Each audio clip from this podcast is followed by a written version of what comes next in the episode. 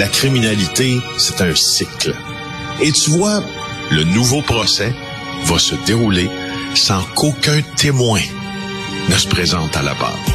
L'histoire des criminels racontée par l'unique journaliste d'enquête, Félix Séguin. C'est-tu assez fou, cette histoire-là, quand même, Félix? Un père de famille, un enfant de 4 ans, puis il rencontre quelqu'un sur Internet qui, qui a la même passion que lui, pédophile. Puis entre pédophiles, ben, au lieu de dire, hey, on devrait aller consulter, ben non, ils font des groupes privés, puis ils s'échangent des trucs, puis ils se rencontrent.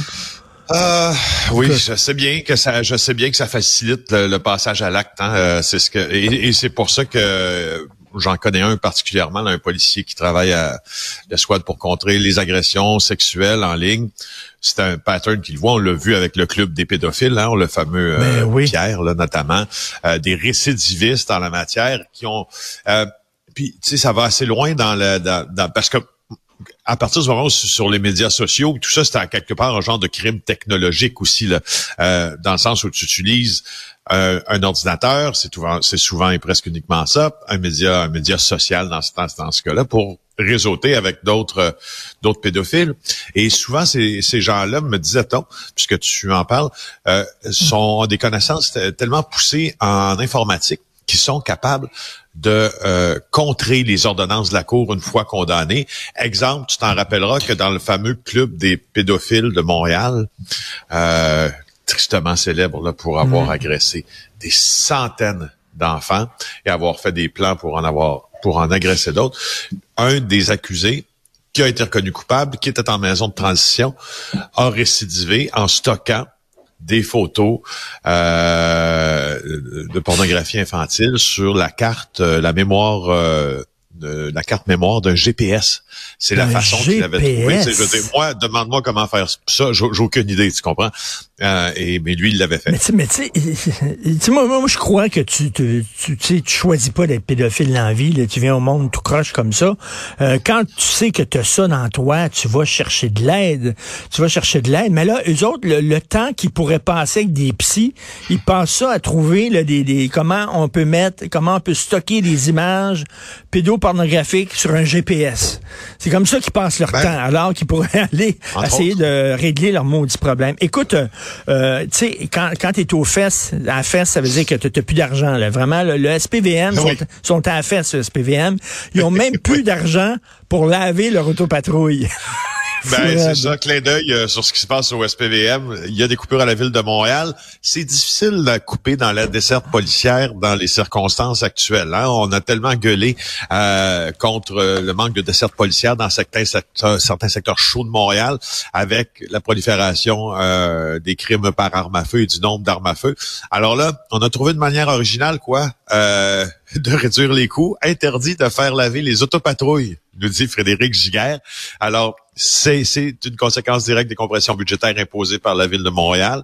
Alors, c'est une note interne là, auquel Frédéric a eu accès, euh, qui est envoyée aux officiers de poste de quartier. Ils ont dit euh, que tout achat est strictement interdit d'ici 2024. Ils n'ont pas le droit d'acheter du papier, ils n'ont pas le droit d'acheter des crayons, de langue pour les imprimantes. Et là, les policiers se demandent est-ce qu'il va falloir acheter notre propre papier de toilette ou euh, vous avez assez d'argent pour payer notre papier de toilette.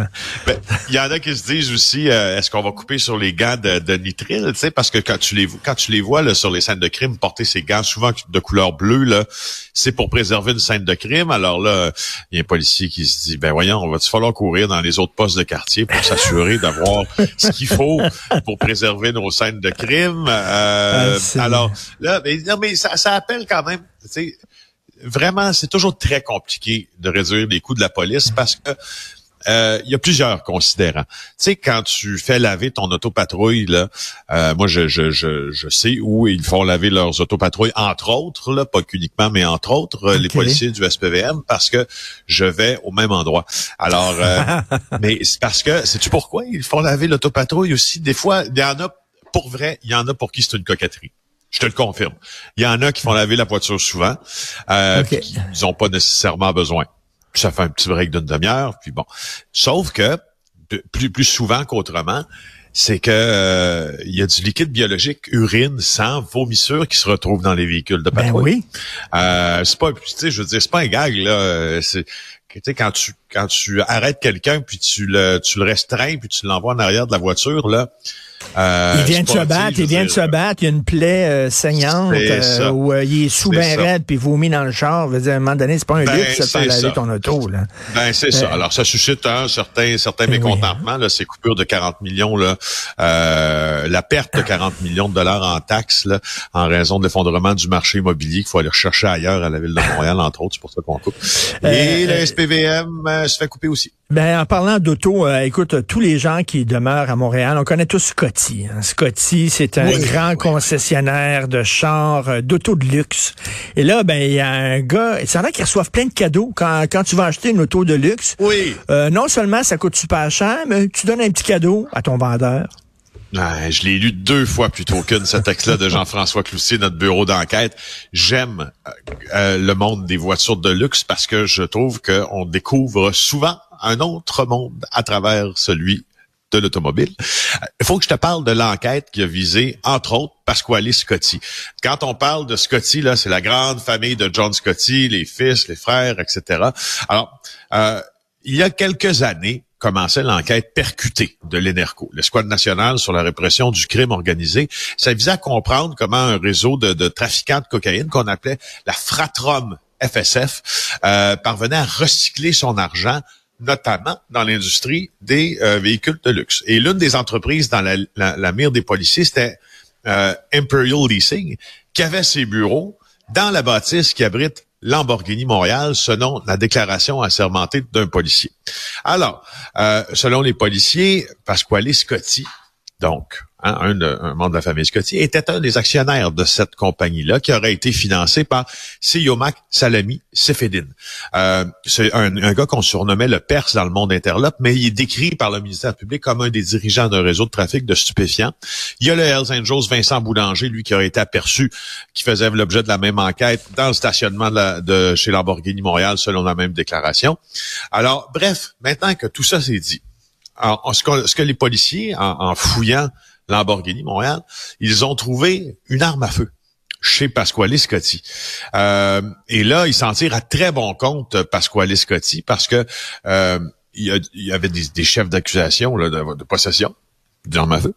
Mais là, il y avait aussi entreposage négligent d'une arme à feu. Bref, il y a eu un bon deal avec euh, avec la couronne. Il y a plein des coupables entreposage négligent d'une arme à feu. Et puis son chef de possession s'est envolé. Sauf que ce qu'on ce qu'on découvre dans tout ça, c'est les cadeaux, comme tu dis. Ah Qu'est-ce que tu reçois? Écoute, écoute, écoute. Alors, quand tu achètes une Lamborghini, tu peux donner, en tout cas, selon ce qui est énuméré là, dans les procédures judiciaires, euh, une serviette des Steelers de Pittsburgh, un aileron avant de Formule 1, un vase antique chinois, un banc du Forum de Montréal, euh, alors, c'est euh, c'est un monde à part. Mais, non, mais pourquoi tu donnes un cadeau? Moi, je suis allé euh, louer, euh, bon, je loue mes autos, je les achète pas, mais je suis allé louer une auto électrique. pas. pourquoi tu donnes un cadeau à ton, à ton vendeur? Là, oui, je sais bien. Ben, c'est parce qu'on n'achète pas des chars, on n'achète pas des chars qui valent la peine qu'on donne un cadeau. non, mais justement, là, si tu achètes une Lamborghini, le gars va avoir une commission sur la vente de sa Lamborghini. Faut-tu en plus que tu lui donnes un cadeau?